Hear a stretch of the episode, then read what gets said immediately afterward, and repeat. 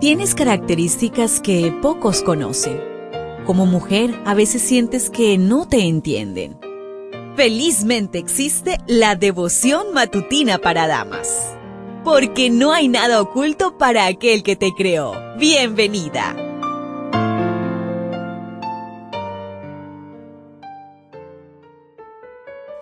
Qué bueno es saludarte nuevamente aquí en la matinal de mujeres, hija mía no tengas miedo.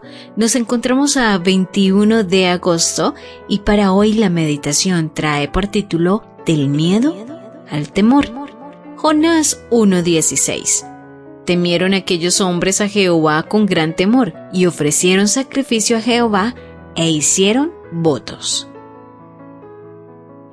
La historia de Jonás es mucho más que el relato de un hombre que huye de una responsabilidad y es tragado por un gran pez es una profunda ilustración de la gracia divina.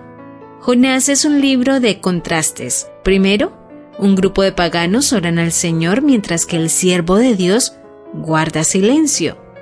Luego, bajo la petición de Jonás mismo, lo echaron al fondo del mar para descubrir con sorpresa que el mar se aquietó cuando cayó a las aguas. El miedo de los marineros sufrió una transformación encomiable.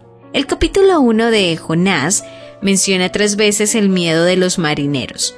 La primera vez tuvieron miedo, clamaron a sus dioses paganos y echaron los enseres al mar. Esto lo puedes confirmar en Jonás 1.5. La segunda vez temieron sobremanera y reclamaron a Jonás porque estaba huyendo de la presencia de Dios. Esto lo confirmas en el versículo 10. La tercera vez temieron con gran temor, dice el verso 16. El miedo creció en intensidad y cambió de calidad. La palabra original hebrea es yare, que se utiliza para describir el temor a Dios. Los marineros no atribuyeron el cambio del clima a una coincidencia de la naturaleza ni a la buena suerte. Habían temido a la tormenta pero aprendieron a temer al Dios que tiene poder para desatar y detener tormentas. Cuando cambiaron el miedo por el temor, también cambiaron a quién adoraban.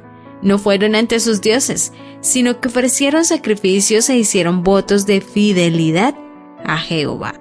Dios los salvó milagrosamente y rindieron homenaje al Salvador. Una vez más, el temor y la adoración van de la mano y ambos se manifiestan en ofrendas de agradecimiento. Nuestra adoración y reverencia se evidencian en nuestra fidelidad. Un genuino temor a Dios conduce a la adoración. ¿En qué nivel del miedo estás? ¿En el nivel de clamar a otros por ayudar o de convertirse en reverencia que lleva a la adoración a Dios?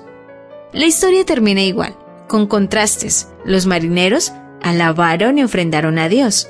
Los impíos se arrepintieron. Y Jonás rezongaba afuera de la ciudad con deseos de morir y Dios intentando razonar con él. ¿Dónde quieres estar cuando la historia de este mundo termine? En Profetas y Reyes, en la página 208 dice, no debemos quedar sorprendidos en este tiempo por acontecimientos grandes y decisivos, porque el ángel de la misericordia no puede permanecer mucho más tiempo para proteger a los impenitentes. Ya no argumentes más con Dios. Arrepiéntete, alábalo y ofrécele vivir para Él. ¿Lo ves? ¿Te das cuenta? Tu creador tiene el manual perfecto de tu estructura femenina. La devoción matutina para damas vuelve mañana Gracias a Canaan Seventh Day Adventist Church and DR Ministries.